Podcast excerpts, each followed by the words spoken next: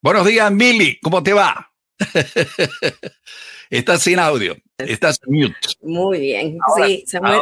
te escucho bien. Muy bien, aquí con mucha, mucha lluvia, eh, sin cesar. Y ya, pues como hemos visto, ¿no? Que el huracán Ian acaba de llegar a Cuba, pero estamos aquí los dos.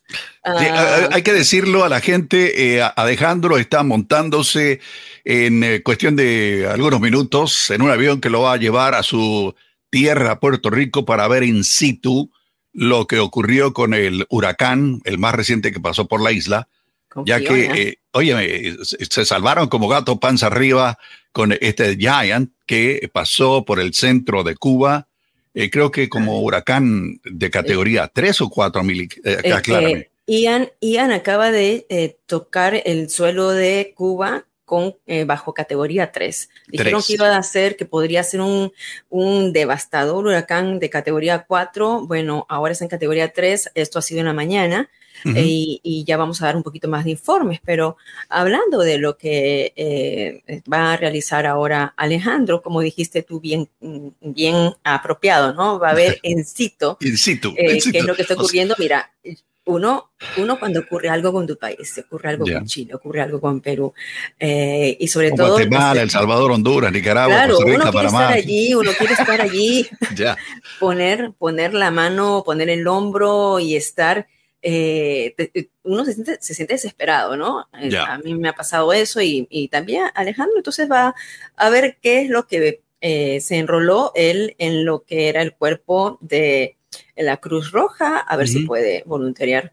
Y, y, hasta este momento, mira, si todavía no se han reportado fallecimientos, muertes eh, que han sido directamente ocasionadas por Fiona, que arrasó ¿no? la, la, isla, no tanto por la fuerza del huracán, sino por las lluvias que hubo y que formó tantas inundaciones y que a este momento todavía hay mucha gente que está sin fluido eléctrico, sobre todo en estas zonas que eran la parte eh, sur eh, eh, no la parte sur, sureste, era la parte de Ponce, la parte de zonas que están... Yo tengo, una ex compañera de trabajo que vive en Ponce, allá en Puerto Rico.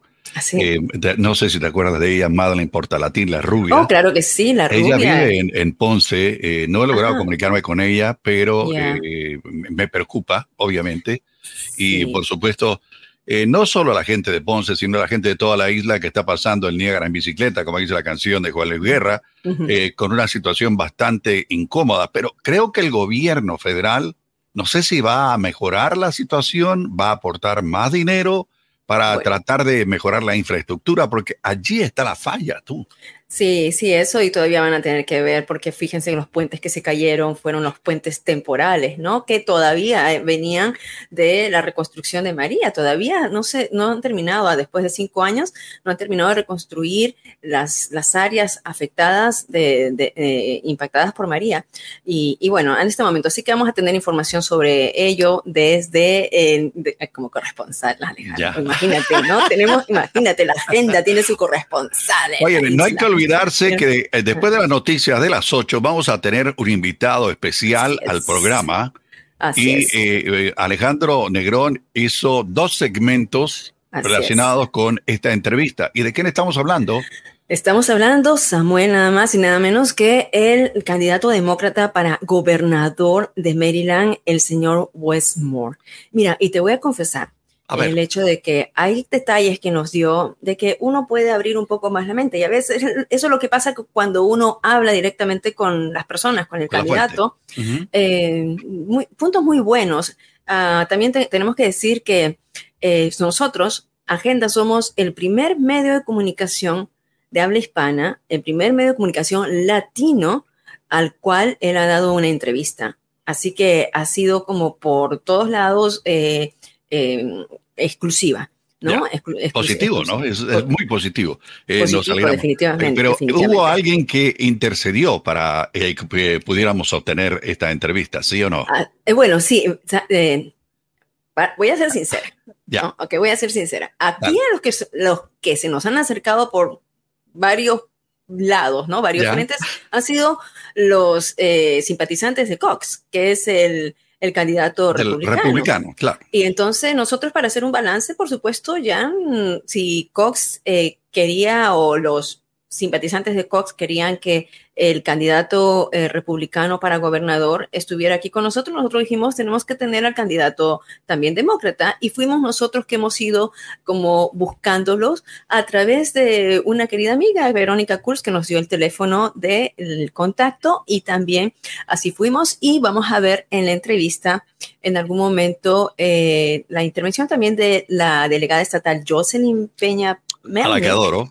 Ella es la delegada estatal por Prince George's. Así que eso, mire, no se lo pierda. Tiene que estar con nosotros después de las noticias de deportes. Pero vámonos con otros titulares, Samuel. ¿Qué es lo que ah, hemos dicho ya que uh, Ian ha tocado tierra en Cuba como un poderoso huracán de categoría 3.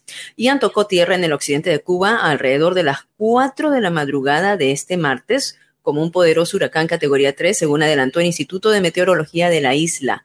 El, como el ojo del huracán entró por la localidad de La Coloma, a, donde, están a ver nuestros eh, cubanos que nos escuchan, que, que nos digan, La Coloma está en la provincia del Pinar del Río. Según el Centro Nacional de Huracanes, Ian tocó tierra con vientos máximos sostenidos de escucha, de 125 millas por hora, 205 kilómetros por hora. Ah, también la agencia advirtió que el, impacto de Ian en Cuba puede ser significativo y generar una importante marejada, que es lo preocupante, ciclónica. Tras pasar por Cuba, la mayoría de los modelos meteorológicos apuntan a que Ian se convertirá en huracán de categoría 4 en aguas del Golfo de México y se debilitará algo antes de llegar a Florida. En Florida se espera que podría tocar tierra el jueves. En ese estado ya se ha declarado vigilancia de huracán. Yo estoy aquí todavía en Florida, en Miami. Eh, por ahí eh, estamos mirando si hay cancelación de, vuelos. Ah, lo único que se siente acá, eh, Samuel, y ahí estás mostrando tú la trayectoria del huracán. En Florida, bueno, hay muchos preparativos, ¿no? Hay 68 condados que están ya en alerta de emergencia, sobre todo en la parte de Tampa, donde va a ser más fuerte el impacto. Esas me da miedo, querida, me da miedo por mi hermana Bárbara, que vive ahí con la familia. ¿Ya te comunicaste con ellos? No, no, eh, pero eh, me comuniqué con su, hija y me parece que todo está bien. Ahí está tocando eh, la, provincia de Pinar del Río, categoría uno y comienza a subir a categoría 2, 3 y 4.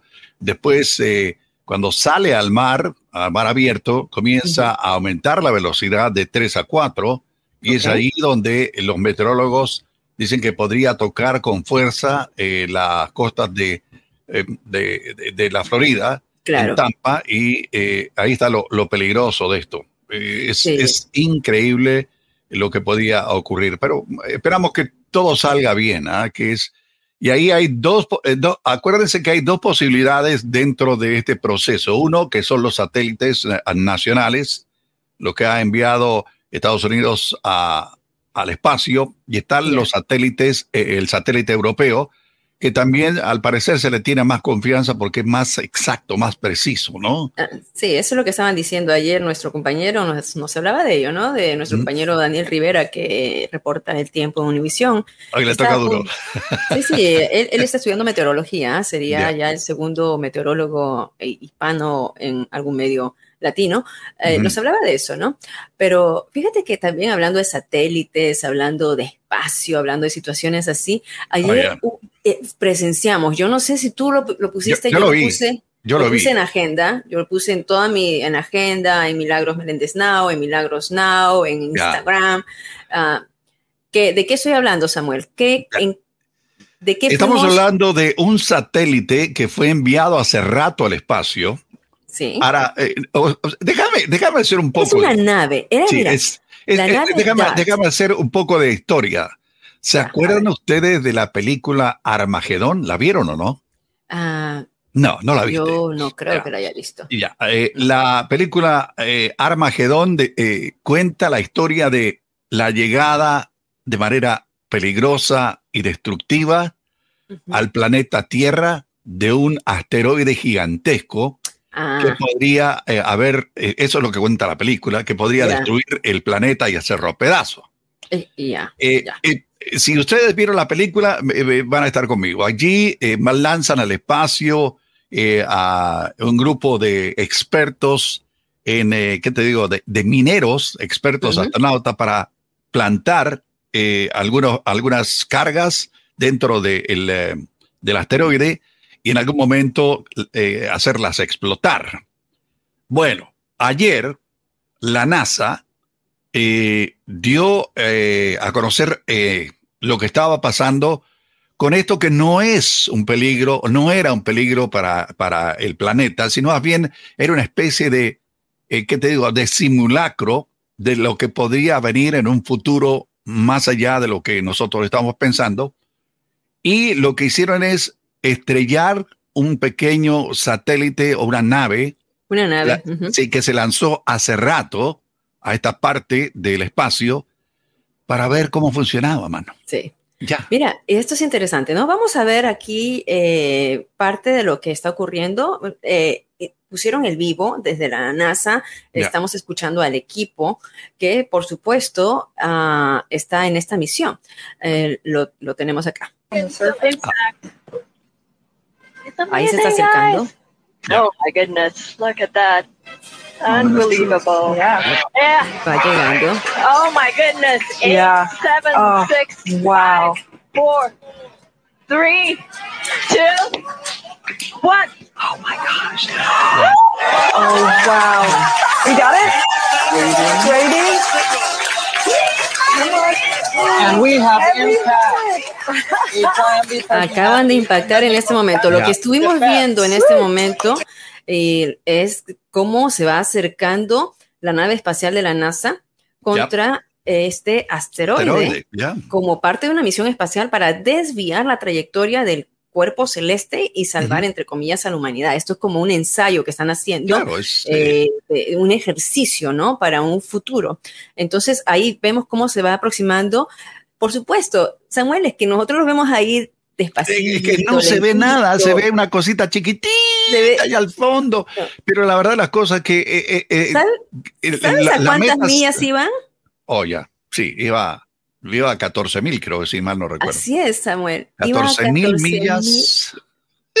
14 mil millas por hora. Y eso es lo que estamos mirando. ¿Y por qué, por qué es importante? Tú lo estás diciendo, ¿no? ¿Por qué es mm. importante esto? Samuel, y yo quiero escuchar la, oh, emoción de la gente. Yeah. what, what a moment. Very few words can really capture this moment. This is beautiful to watch.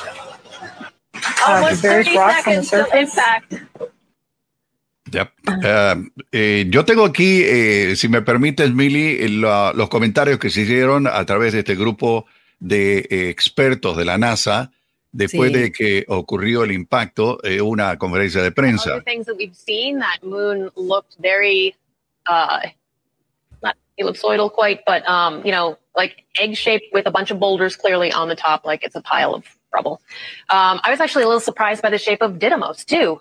Um, mm we had a radar model, which was um, good, and it got the bulk shape. Esto fue parte de la explicación técnica que dieron la gente de la NASA con relación a, a este impacto y la conferencia de prensa que dieron posteriormente. Italian colleagues, they were they were shooting to get a, a an extended pass about three hours from now. That would be that would be the very first opportunity. Ok, eh, están hablando también de otras actividades que tiene programada la NASA. Y Mili parece que no les está yendo bien con el despliegue este de, del, el, no sé si Artemis. el Artemis parece que ha tenido una serie y además eh, vos estás allá, yo no sé cómo, cómo está el ambiente allá en la Florida. No, eh, mira, el, lo que es el ambiente, el clima, eso es lo que ha impedido el lanzamiento del Artemis, ¿no? Porque eh, las lluvias y la amenaza de huracán y todo ello, entonces otra vez, esta creo que es la cuarta vez que se está trazando y que se ha esperado ya años para poder lanzar nuevamente esta nave y llegar otra vez el ser humano a la luna. Pero regresando a lo de la nave espacial de ayer, lo del... ¿Cuál es, cuál es la significancia, no? De que esto haya ocurrido. Yo estaba mirando, los asteroides son cuerpos celestes, pero son pequeños planetas, ¿no? Son pequeños, son pequeños planetas que, eh, que oh, pueden tener un impacto con nosotros y, de, oh impactar la Tierra. Mira, eso está eso está mucho mejor. Yo lo tenía con comentarios. A ver, ponlo de nuevo, por favor. Yo, yo, lo tengo con, eh, con en la, en la, página de la NASA. Ahí está.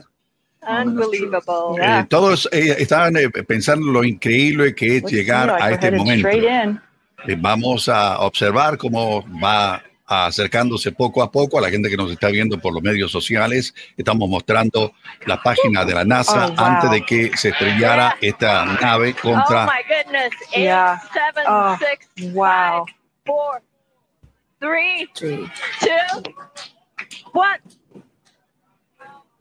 Oh my gosh. Oh wow. En el momento, en el momento en que eh, deja de operar la cámara de esta, de esta nave, es el momento en que eh, realmente se estrella y la gente de la NASA está ya en vítores y aplaude. Y, bueno, ahí había un grupo grande de gente, eh, todo el mundo pasándose cinco, dime five. Celebrando, celebrando. Interesante todo esto, ¿ah? Emocionante, ¿no? Mira, los científicos estaban esperando que este impacto creara un cráter, que lanzara corrientes de rocas y tierra al espacio, así que lo más importante, que alterara la órbita del asteroide para no tener el impacto, ¿no? Con, con, la Tierra. Entonces, allí a la que estamos escuchando es Elena Adams de la misión con, de la, del control, que está saltando y alzando los brazos al cielo por esto, porque es la primera vez en la historia de la humanidad que se intenta cambiar la trayectoria de un cuerpo celeste. Esto es un intento de proteger, por supuesto, a la Tierra de otros meteoritos similares al que hace, escuchen, 66 millones de años. 66 millones de años provocó la extinción de los dinosaurios, según nos están diciendo los científicos. Y este asteroide que hemos visto el Dimorphos está ubicado a 11 millones de kilómetros de la Tierra. Y como dijimos, la nave o el, satélite, la nave de ensayo, eh, iba a más de 11 mil, 14 mil millas por hora. Bueno, todo un espectáculo y ser parte de esta historia a mí me emocionó, ¿no? Aunque yo decía, eh, no veo más. yo me acuerdo cuando era chiquito, cuando era, cuando era niño, y nos quedamos eh, todo el vecindario frente a una, a una pantalla de televisión cuando eh, Estados Unidos envió a tres astronautas mm. a la Luna. Y eh, a mí me pareció un paso extraordinario y se, me quedó marcado en, en, en, mi, en mi, mente. yo creo que por, siempre. Y, y, ¿sabe qué? esto de, ah, ¿qué te digo? Absorber información de este tipo te pone en un nivel evidentemente de conocimiento para que sepas lo que está haciendo, por ejemplo, en este caso la NASA, con este tipo de, artefactos y este tipo de experiencia.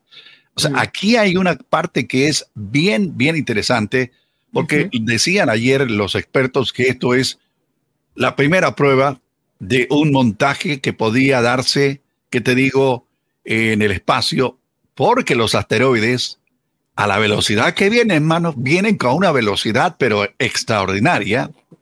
No hay chance de prepararse para un impacto que podía ser terrible como el que ocurrió en Rusia. ¿Te acuerdas ese que ocurrió en Rusia? Que, que pasó un asteroide gigantesco y se estrelló en una parte eh, del territorio de Rusia no hay tiempo. Generalmente, si viene alguno de estos eh, artefactos que están circulando el universo, te da aproximadamente como máximo 38 minutos para prepararte. O sea, e, es ahí donde la, la, gente, los ingenieros de la NASA, los científicos, creen que si se prepara fuera del espacio un par de satélites que estén pendientes de lo que ocurra con este tipo de eh, asteroides, podríamos estar en una mejor posición, en una mejor posición para prepararnos para cualquier tragedia. Ya, es, cierto. Bien, bueno, antes de que pasemos a la sección de deportes, que estamos con como cinco minutitos más tarde. No, no, esto es, para mí es súper interesante lo de lo, espacio, la NASA. Y eh, aunque la gente dice, eh, ¿sabe qué?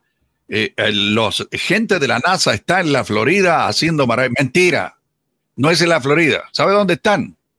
Aquí, en Maryland, en, ah, el, laboratorio Goddard. Aquí hay un equipo gigantesco de gente científico que están constantemente estudiando. Y no solo aquí en Maryland, hay otros sitios. En Alabama también hay desarrollo técnico. En Houston, en, Houston hay una, ah, ¿Sabe cómo le decían a la ciudad, la ciudad espacial? Claro, en Houston. sí, es, y, visitar Houston y visitar ahí el complejo es, es, bien lindo. bueno, como les decía, entonces estén atentos a que después de los deportes va a venir la entrevista exclusiva que tendremos con el candidato demócrata a la gobernación. Pero eso va a ser después de las 8, ¿no? no, vamos a hacerlo después de... Lo hacemos ¿Lo vas a hacer ahora? Sí, ¿no? Porque, eh, habíamos hablado con, con, Alex de dejarlo a las 8. Ah, ah, perfecto. perfecto. Es, mejor para, mayor capacidad de la gente que nos vaya sintonizando los vehículos. Me parece muy bien, Samuel. Me parece muy bien. Eh, ¿Qué te parece si vamos al mundo de la fantasía de los deportes, los millones? todo, ¿Qué te parece? No me digas que empezamos con el opio del pueblo. Mira, mira, mira, mira, mira. Esa es la televisión inglesa.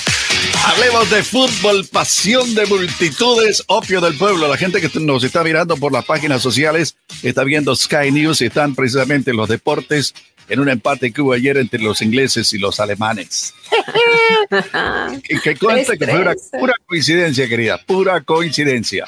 En un partido electrizante, Inglaterra y Alemania empataron 3 a 3 en el Wembley.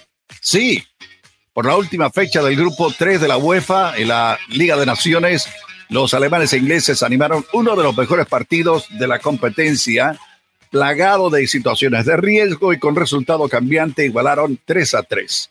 Los hermanos sacaron la ventaja de dos goles en el inicio de la segunda parte y parecía que se encaminaban hacia una victoria, pero, pero yo siempre he dicho que, y lo digo también eh, remarcando lo que he dicho anteriormente, cuando usted juega con el Real Madrid o juega con el, el, equipo de Inglaterra, la selección, estos son duros, man. no se dan el brazo a torcer. Y por supuesto, en algún momento te clavan un gol.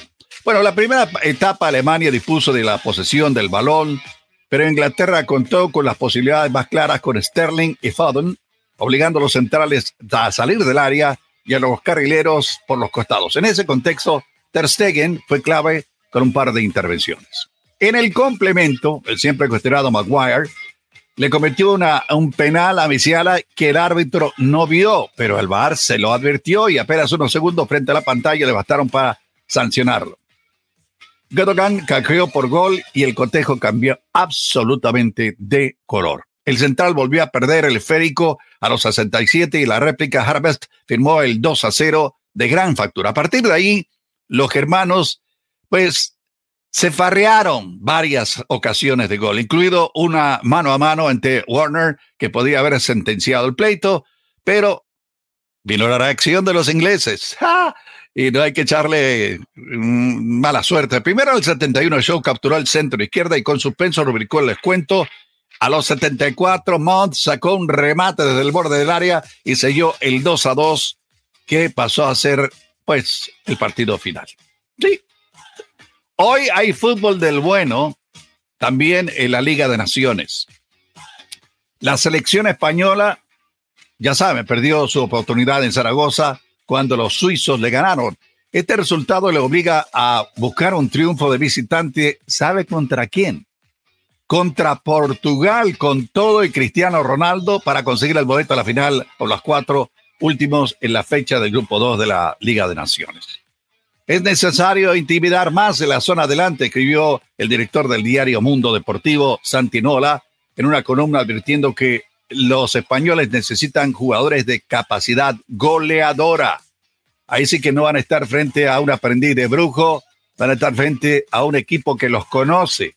Y va a estar ahí Cristiano, que me imagino que quiere sacarse la espinita y hacer algo con la selección española. Pero bueno, eh, a propósito, ayer se dio a conocer la fecha y hora del primer clásico español de la Liga Santander de la temporada 22-23.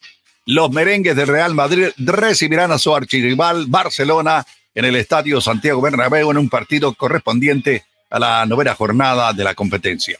La cita está pactada para el domingo 16 de octubre en el estadio del Real Madrid, en un enfrentamiento de poder a poder entre el vigente campeón de la liga, los merengues, y el Barça, que no para de ganar en el torneo local desde el empate ante el Rayo Vallecano. Así que, por su parte, los madrileños eh, son los líderes de la liga, han ganado los seis partidos que han disputado en la temporada, venciendo a Almería, al Celta de Vigo, al Español, al Betis, al Mallorca y al Atlético de Madrid con todo y el Cholo.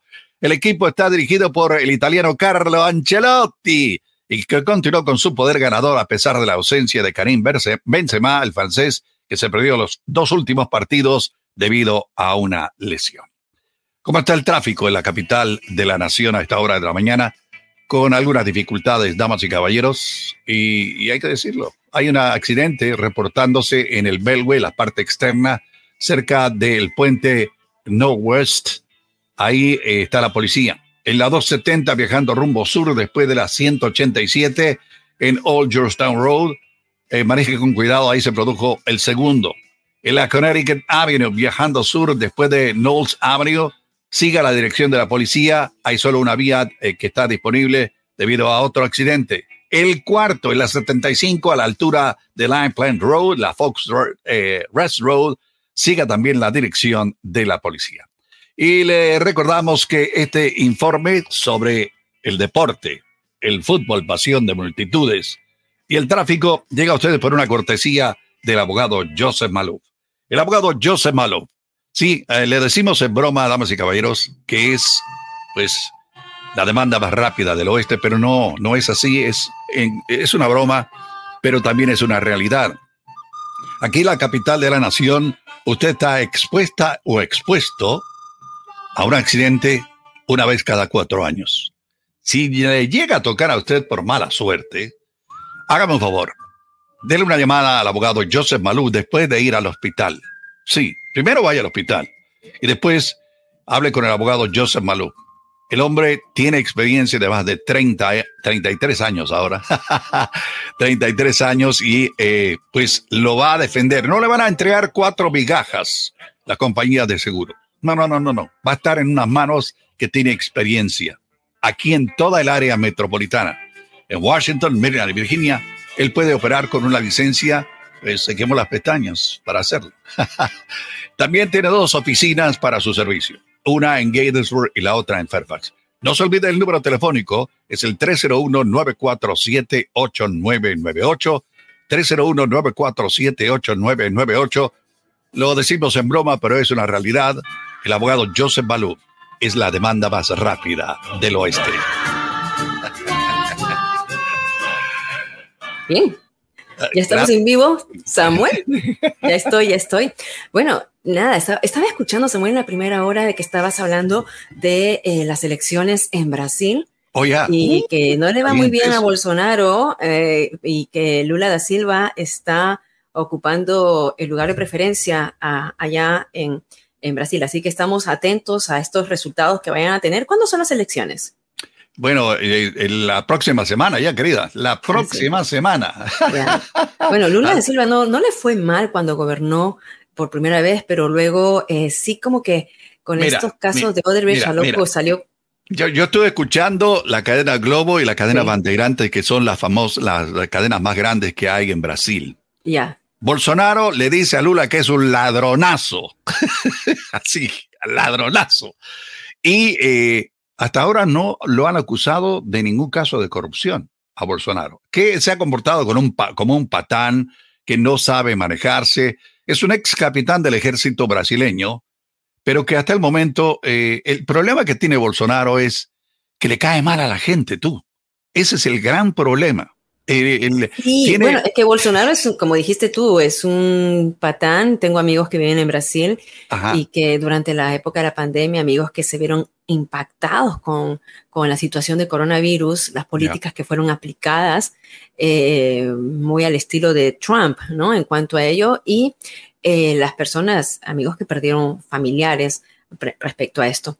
Pero vamos a mover con otros titulares eh, que tenemos. Pero ¿Sabes qué? Antes de cualquier cosa, eh, me gustaría saber cómo está el precio de la gasolina y para ello contamos con el respaldo publicitario de la firma. Ser acusado en un crimen puede tener consecuencias graves sobre su estatus migratorio. Yo soy el abogado Carlos Salvado y sé cómo ganar en corte. No se declara culpable antes de hablar conmigo. 301-933-1814. Y aquí está. A ver, Mili, cuéntame, ¿cómo están los precios de la gasolina? ¿Sube o baja, oye? Ah, te cuento, Samuel, mira, a nivel nacional ha subido dos dólares más desde el día de ayer, 3.74. Aquí lo vemos, tenemos, teníamos a 3.72, había bajado a 3.68 la semana pasada, pero en este momento estamos hablando con 3.74 a nivel nacional. Y si nos vamos al Distrito de Columbia, el Distrito de Columbia queda igual. 377 no ha tenido ningún cambio desde el día de ayer. Pero en Maryland, que había subido el día de ayer dos dólares, ahora bajó un dólar. En Maryland estamos hablando de 3.45 el promedio de gasolina, mientras que en Virginia ha bajado un dólar, que es 3.34, como lo vemos. Ahora, quiero hacer el cuadro comparativo a nivel de, de la semana anterior, a nivel de un año atrás.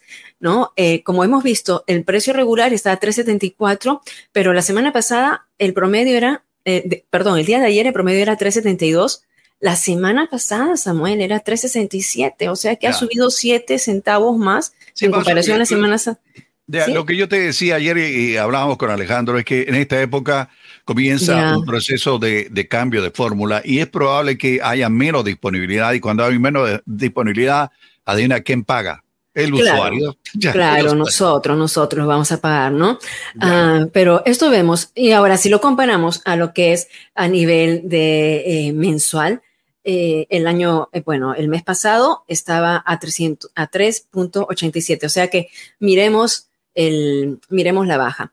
A ver, ¿qué me dice aquí? Mili dólar, a ver, Sí, eh, bueno, hay varios, comentarios. Eh, ah, yo puse 3.72 dólares, dije así. ¿Y, está mal? Sí. ¿Es 3 dólares 72 centavos? Ya, 3 dólares. ah, que hubiera subido 2 dólares, tal vez lo dije. Perdón, yo me enredo siempre con los números, pero como eh, ustedes son tan lindos... Dice... ah, mira.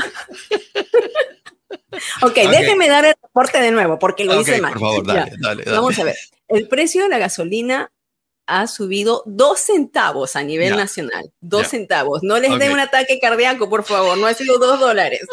no se nos mueran, no se nos mueran. en, el, Distrito de Columbia, el precio se mantiene y queda en 3.77 centavos, mientras que en Maryland y en Virginia cada uno ha bajado en comparación al día de ayer un centavo más, 3.45 en Maryland y 3.34 en Virginia.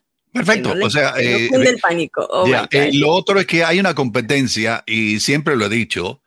Hay algunas empresas que poseen cadenas de gasolineras que son manejadas por sinvergüenzas. Así, ah, sí, eso también. Y, te lo digo, te lo digo. La, la, la gente que maneja las distribuidoras de la Shell, la compañía holandesa de distribución de combustibles, te clavan, te clavan todo el tiempo. Tú pasas por una Shell o por una Exxon y te clavan. Pero hay algunas eh, gasolineras que son de, cadenas más chiquititas y que te dan buenas ofertas. Y eh, quiero hacer hincapié, generalmente, y esto es una crítica que le hago a la cadena Giant, escuchen bien lo del Giant, le quieren dar a uno un chance de ahorrarse unos 10 centavos por galón, consíganse otro tipo de gasolinera a mano. Porque no sé si usted ha visto, que cuando pasa por la gasolinera de la Shell son las más caras. Y allá, como broma, cuando usted eh, termina de pagar la cuenta al comprar eh, comestibles o lo que compre usted en el Giant, le dice, eh, usted tiene tantos puntos, le vamos a, otorgar un descuento de 10 centavos por galón de gasolina. Está loco, mano. 10 centavos de descuento por un galón de gasolina, donde se compra la gasolina más cara Wow. Come on, man. come on. Ya, ya, eso es un. Ya, como dicen, a ver, como Como decimos acá, mira, en, en Florida, donde eh, estoy por unos días y ya me voy, espero que no me cancelen el, vuelo porque ya quiero estar por allá, eh, en Washington. Ya he visto eso, ¿no? Que eh, ha, ha, subido en comparación al día que llegué, yo llegué el miércoles pasado. Ayer que eché gasolina, ya había visto no dólares, sino centavos más que tenía el precio de la gasolina. Pero bueno, movámonos entonces, eh, Samuel. Hay otros titulares que queremos ver el día de hoy. Niño Huicho Koch, el niño Huicho Koch. Ya, eh, buenos días, Luis. Eh, dice buenos días. ¿Ya vieron el éxodo de los rusos? Sí, lo vimos. Sí, sí. Esta mañana estaban reportando aquí, porque tengo a la cadena Sky que está en Londres y llevan siete horas de diferencia con, nosotros y conocemos más rápido las noticias ahí en Europa a través de ellos. Y sabes qué? Es increíble, pero se está dando las cosas como yo creo que va a ocurrir. La gente de Kazajstán, que son vecinos de Rusia, de la Federación Rusa, está recibiendo a los rusos que no quieren vestir uniforme e irse a pelear con los ucranianos. Las, las colas para salir de territorio ruso de gente que ha sido llamada mediante conscripción son increíbles. No hay vuelos. No, hay vuelos para salir al exterior. O sea, eso les da a ustedes una idea de lo que está pasando. Eh, sí, Luis, eh, estábamos enterados de ello y lo del asteroide, pues lo acabamos de platicar. Sí. Bueno, vamos leyendo algunos comentarios y haciendo comentarios sobre lo que nos están diciendo nuestros oyentes. También, eh, como dijiste, Luis, eh, hemos hablado en la primera hora bastante sobre el impacto de eh, la nave espacial de la NASA contra el asteroide uh, en el día de ayer. Entonces, vámonos desde el principio. Y desde el principio, cuando estábamos diciendo de que Alejandro está en Puerto Rico. Yo ah. dije que va para labores de ayuda humanitaria, para eh, ver eh, con así, ¿no? Estar presente con pies, manos. Para ver lo que pasa en, el sitio y para ver eh, lo que, lo que quiere Alejandro es ver, y esto lo, lo, estoy pensando por él, lo que quiere ver es cómo está reaccionando la autoridad boricua con relación a la ayuda que está anunciando el gobierno federal aquí en Washington me imagino que muchos deben estar haciendo esto, ¿eh? frotándose las manos. Claro, la burocracia. Por eso ayude a través de la Cruz Roja, a través de entidades que se sabe que van a darle esta solidaridad a, la gente de una manera directa. Pero Edwin López dice, no, Alejandro Negrón, tiene algún su trance dejó allá. Órale. ¿no? órale, ¿no? Órale.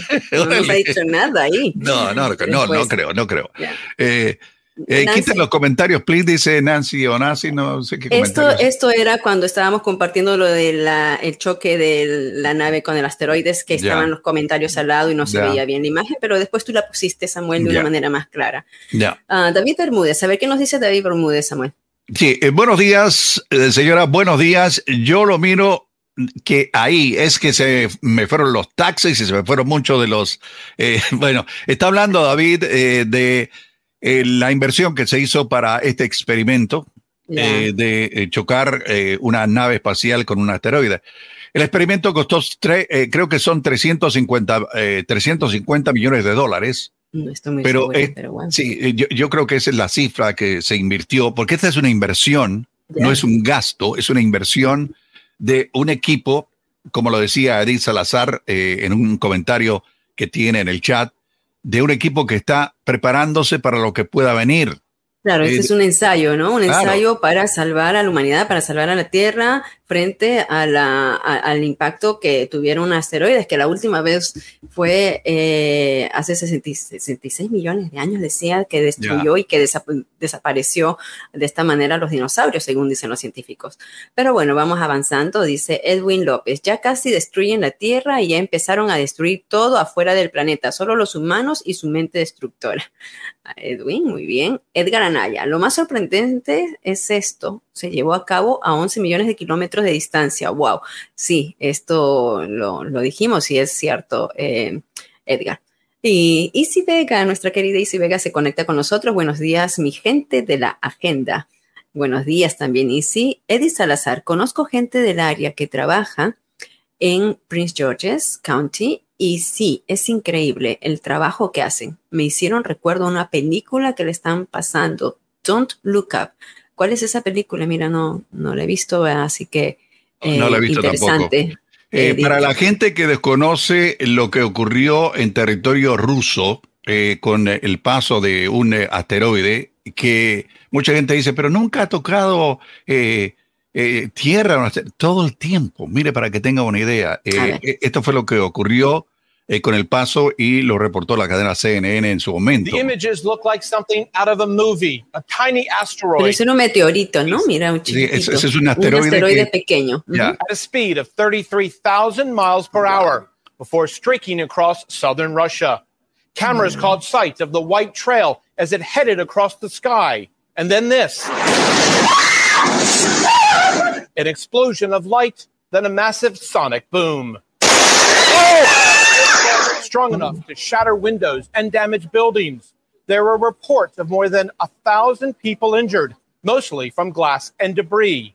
Ok, eso fue lo que ocurrió en Rusia y eso fue lo que reportó la cadena CNN en su momento. Mm. Damas y caballeros, estamos expuestos a que nos caiga en cualquier momento un asteroide, puede ser pequeño o puede ser gigantesco. Eso, gracias, Pablito, gracias, Pablo. Eso pasó en el 2013 Gracias, niño. Se lo agradezco. Eh, eso ocurrió en el 2013 y fue eh, una advertencia. Y me imagino que desde ese momento, quizás mucho antes, la gente de la NASA ha estado planificando todo esto. Y para aquellos que no les gusta la inversión en el espacio, eh, ¿qué hubiera sido si no, hubieran hecho la inversión de lanzar satélites, lanzar astronautas, lanzar naves espaciales, lanzar telescopios a gran nivel donde se puede ver lo que hay alrededor nuestro? Y, no, y, ahí nos damos cuenta de lo miserable y pequeños que somos. Así es, amor, sí. Pero bien, continuemos con los comentarios antes de dar algunas de las otras noticias. Y quiero dar en, este, en esta primera hora el segmento de salud, porque en la segunda hora vamos a tener en entrevista exclusiva ah, con, eh, vamos a tener entrevista exclusiva con el candidato demócrata a la gobernación de Maryland, el señor Westmore quien conversó con nosotros el fin de semana, un domingo a las 9 de la mañana. 38 minutos que hablamos con el candidato. Alejandro le hizo la entrevista, así que vamos a tener segmentos de la entrevista hoy y mañana. No se lo Y les va a sorprender, les va a sorprender el inicio de la, de la entrevista. Se les va a sorprender porque uno dice, eh, a ver, eh, ¿qué, dice este tipo? Pues escuchémonos en, inglés. Y se echa un par de frases en español, hermano. Eh, me gustó. Así que, eh, no sé, eh, después de las noticias de las 8, vamos a tener a Wes Moore con nosotros en esto, como dice Emily, en esta entrevista, y va a ser muy, muy interesante. así que no puedes perdértelo. Y vamos siguiendo, dice Pablo Cruz. Alejandro se fue con la Sugar Mama. No, acá, no, acá, no, no, no. Él, hizo contacto con la gente de la Cruz Roja y pues dijo, voy a ir, ¿dónde puedo ir para ir a cubrir algo? Pues eh, allá va Alejandro. David Bermúdez también, ya. Alejandro me dieron anda buscando una subida de azúcar terrible con estos problemas que están allá. Uy, sí, sí, sí, sí. Ya. A controlarse, controlarse. Cecilia Williams dice, vamos a ver qué dice Cecilia Williams. Nancy o Nancy, porque, ah, bueno, Nancy o Nancy, creo que estábamos hablando, Cecilia, de los, de los comentarios que habían al lado de la transmisión que estábamos haciendo del impacto de la nave espacial contra el asteroides. Entonces era muy chiquita la imagen y los comentarios eran muy grandes. a eso se refería.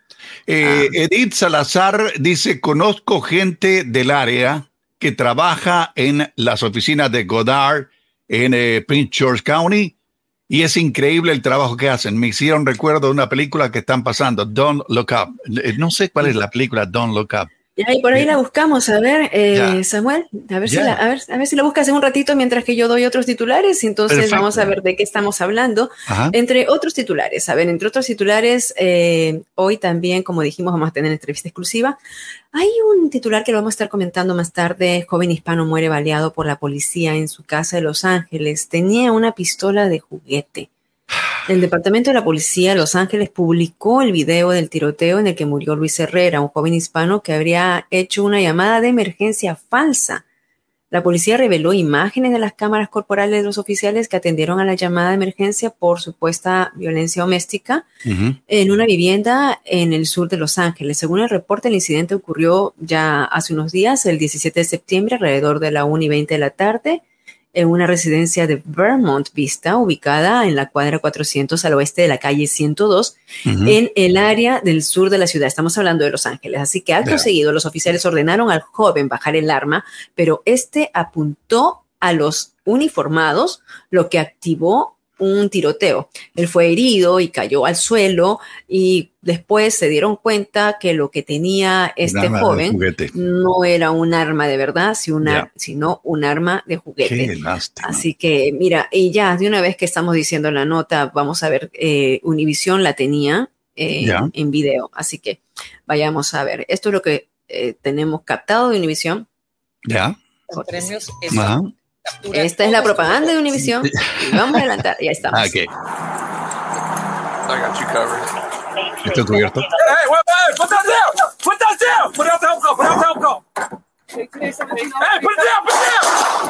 Baja, baja el arma, baja. Y disparan.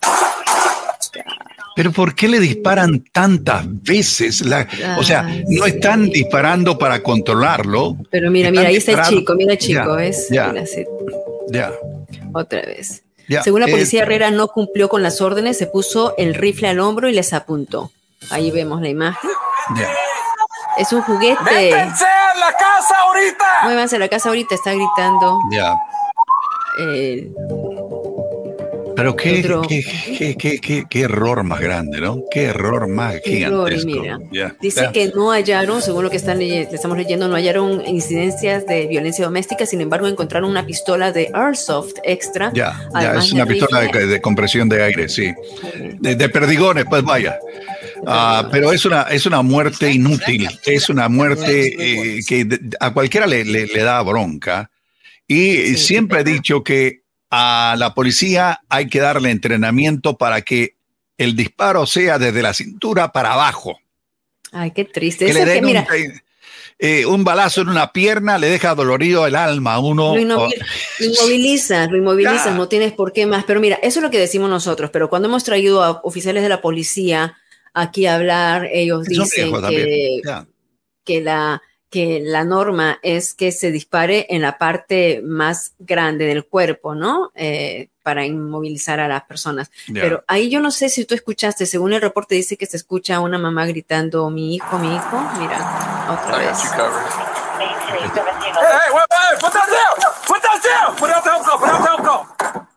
Sale un chamaco vestido de rojo. Eh, eh, dice, baja el arma, baja el arma. Y ahí, una, dos, tres, cuatro, cinco, seis veces, seis, media docena de balazos. Mm. Él mismo había llamado al 911 y dijo que su padre ebrio estaba golpeando a la madre. Según la policía Herrera, no cumplió con las órdenes. Ay, Dios. Ay, Dios Ahora hacen, o sea, llaman por una situación de violencia doméstica. Él mismo llama diciendo esto, ¿no? Que su padre ebrio le estaba pegando a la madre, pero después cuando hacen investigación no ven ninguna evidencia de que esto ocurrió. Así que qué triste, otra vez, y qué, está pasando con nuestros jóvenes, la salud mental y, qué pena. Esa arma, o sea, Samuel, si bien es falsa, tú la ves y parece cierta, o sea, parece, parece una original, ¿no? Ves como que si fuera un rifle y que te están apuntando. Mi, problema, mi problema es, y siempre lo voy a decir, la cantidad de oficiales de policía que llegan a un lugar donde hay parapetada o parapetada una sola persona, entran como si se estuvieran enfrentando a un ejército de grupo de terroristas y resulta que es solo una persona que tiene problemas mentales o está borracho o eh, no, no se puede controlar, lo tratan de sacar por la fuerza de alguna manera. A veces interviene alguna gente que trata de convencerlo de que deje la arma o lo que sea. Pero cuando el hombre no obedece y no reacciona, le disparan con todo lo que tienen a mano. es que es relativo también, Samuel. Eh, solo, mire, solo, solo mire a una persona que ha violado una regla de tránsito. Mm. Una persona le siguen como media docena de patrulleras de la policía. los ha visto. Y esas docenas de patrulleras o media docena de patrulleras de la policía, en vez de solventar la situación y bajar la enjundia, bajar la violencia, lo que hacen es aumentarla. Sí, pero mira, es lamentable porque tú ves que este señor, el policía está entrando de una manera tranquila y luego ve al jovencito con un arma y le dice, baja el arma, baja el arma y se ve que está solo, ¿no? Que no hay más gente allí. Entonces, también es como relativo, es, relativo, hay que prestar atención por todos lados. ¿Y por qué llamó el, chico sobre esto? ¿Por qué sacó esa arma? ¿Por qué se expuso de esa manera? Mm. Tantos por qué, ¿no? Y lamentablemente eh, la pérdida de, una vida eh, es, eh, imagínate la madre en este caso. Así que Lamentable, lamentable el hecho. Bueno, Samuel, ¿te parece si nos vamos con, con eh, salud? Claro, ¿cómo no? ¿Te parece? A ver si no.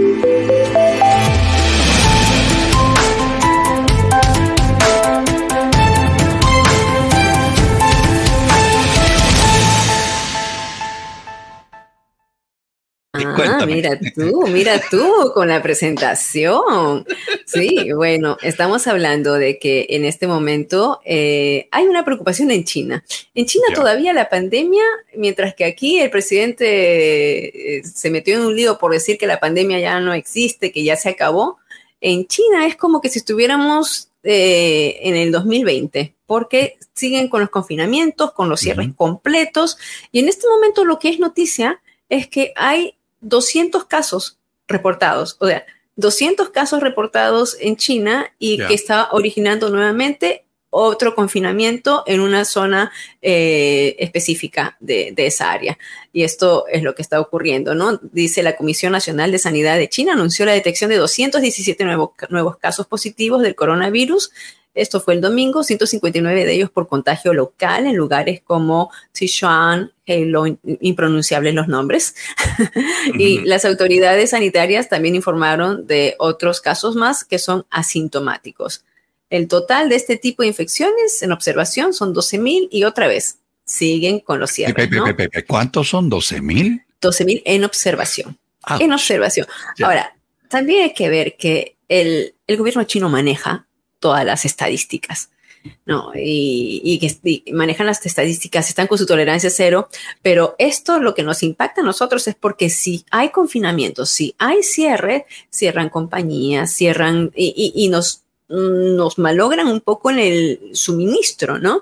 La cadena de suministro también se va atrasando por ello. Así que China todavía sigue, como digo yo, en el, en, en el 2020, cuando recién empezó la pandemia. Y hablando de COVID-19, mira, hay personas que se fueron contagiadas por el COVID-19 que están corriendo mayor riesgo de sufrir trastornos neurológicos a largo plazo. Las personas que han pasado el COVID-19 tienen más riesgo de desarrollar trastornos neurológicos durante el primer año. Un estudio señala que son 50% más propensas a sufrir una de estas enfermedades y tienen 77% más de riesgo de desarrollar problemas de memoria. ¿No? Eh, mira, yo debo ser, yo debo estar dentro, dentro de ese grupo. la investigación que publica Nature Medicine lidera y lidera a la universidad, liderada por la Universidad de Washington en aquí en Estados Unidos, señala que entre los problemas que se pueden desarrollar en el primer año tras la infección son los accidentes cerebrovasculares, convulsiones, depresión, ansiedad, trastornos de la memoria y del movimiento el autor principal del estudio ha dicho que estas personas han visto problemas eh, a pesar de haber sido personas que han estado eh, que han sido sanos, ¿no? Y que esto es muy independiente de la edad, del sexo, la raza, o sea, a cualquiera que le haya impactado el COVID-19 tienen un porcentaje de que puedan sufrir estas consecuencias. Y hay otra nota que es interesante, que dicen que una mala salud dental puede ser en una causa de demencia. La salud mental podría aumentar el riesgo de padecer demencia y deterioro cognitivo, según una nueva investigación publicada por la Sociedad Geriatría de, Geriatría de Estados Unidos. El análisis basado en el grado de pérdida de dientes indicó que la pérdida parcial de los dientes era importante para el deterioro cognitivo y la pérdida completa de los dientes, que tenía una relación no solamente con el deterioro cognitivo, sino ya con demencia, según un estudio. Ya, yo, yo lo, eso lo, platicaba y tenía un programa en mi, antigua casa radial con el doctor Héctor Serrano y hablábamos de estos tópicos. Dicen, no es la, única cuestión que usted puede tener es eh, que le tapen un hoyito en un diente o que le hagan o le pongan alguna tapa, lo que sea, ¿no? Eh, pero si hay alguna infección, te puede afectar también. Eh, tu actividad mental de salud mental. O sea, eh, es, es, me pareció a mí como que increíble, pero eh, cuando hacen ya la relación y eh, sí, bueno, vamos a ver, ¿no? Tiene sentido. Por eso es importantísimo también prestarle atención a la, al cuidado dental. Ya. Ahora, y, y, vamos a ir anunciando más adelante cómo uno se puede registrar al seguro de Maryland. Ya empieza en octubre las registraciones de, seguro. Ah, bueno, cerramos este segmento traído usted por el doctor Fabián Sandoval de la clínica y el Centro de Investigación Clínica Amamos la salud. Con responsabilidad y compromiso lo demostramos, dando de nosotros nuestro mejor esfuerzo como profesionales, pero más aún como humanos. Un compromiso que nos incita a crecer y presentarles una clínica con equipos de última generación para brindarte seguridad y confianza que solo Emerson Clinical te puede dar. Emerson Clinical, la clínica que ama la vida.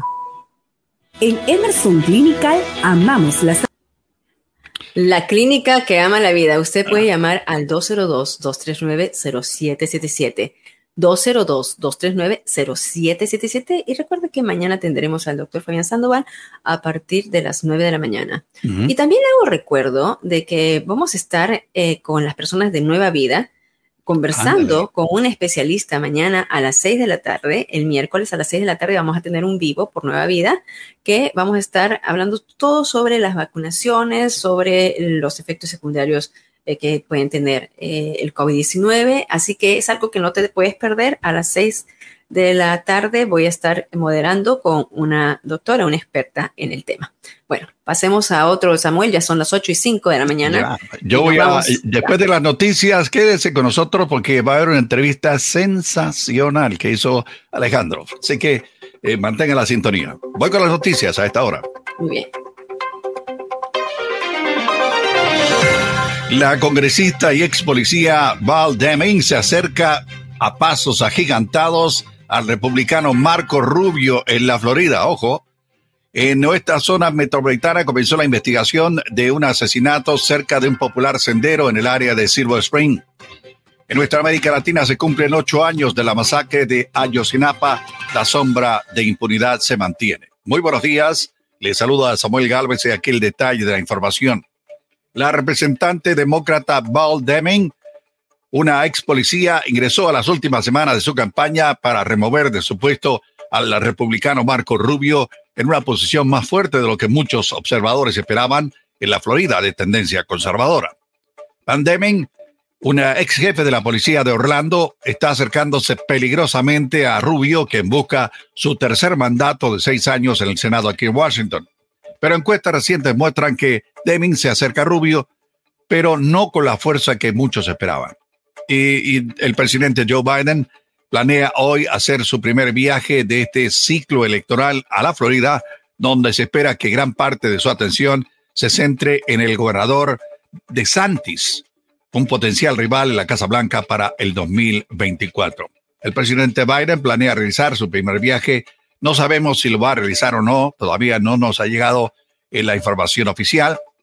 La congresista Deming se unirá a Biden, cuyos índices de aprobación se mantienen cerca de los más bajos en su presidencia, pero poco a poco va recuperando terreno. En el ámbito local metropolitano, ayer se inició una investigación de un incidente que resultó ser fatal cerca de un lugar que es popular, un sendero en Silver Spring. Sí, estamos hablando del Slago Creek Parkway, que fue cerrado ayer mientras la policía investigaba el asesinato de una persona. La policía advirtió que pues eh, hubo que cerrar el área de Sligo Creek entre Julio Road y la Wayne Avenue y eh, mientras se llevaba a cabo la investigación. La policía del condado de Montgomery está a cargo de buscar el esclarecimiento de este incidente. En nuestra América Latina, el presidente de México, Andrés Manuel López Obrador, declaró día de luto nacional en un nuevo aniversario de la desaparición de 43 estudiantes normalistas en Ayotzinapa y se comprometió a avanzar en las investigaciones que hasta el momento han llevado a la detención de tres exmiembros del ejército y el procurador general de aquella época, Jesús Murillo Caram.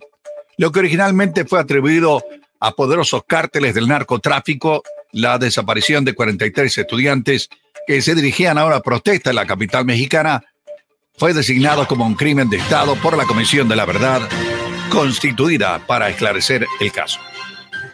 Las noticias a esta hora aquí en Agenda Radio Dixie. Volvemos al mundo de los deportes y hablemos de fútbol.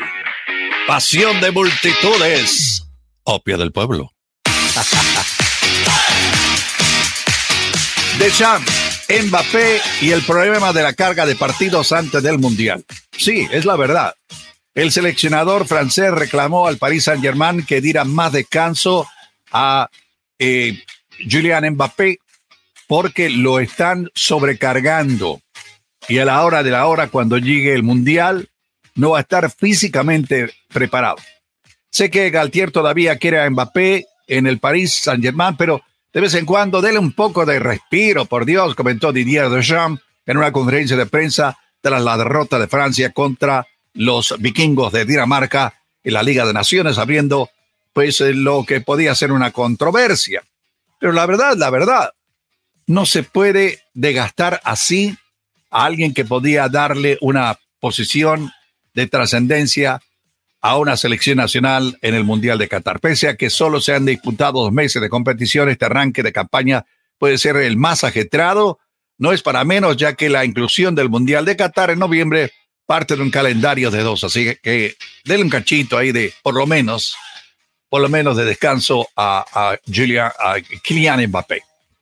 El programa de protección de jugadores pagará un máximo de 20.458 euros diarios por un jugador que fue lesionado y que ahora su participación en la selección nacional de su país está comprometida.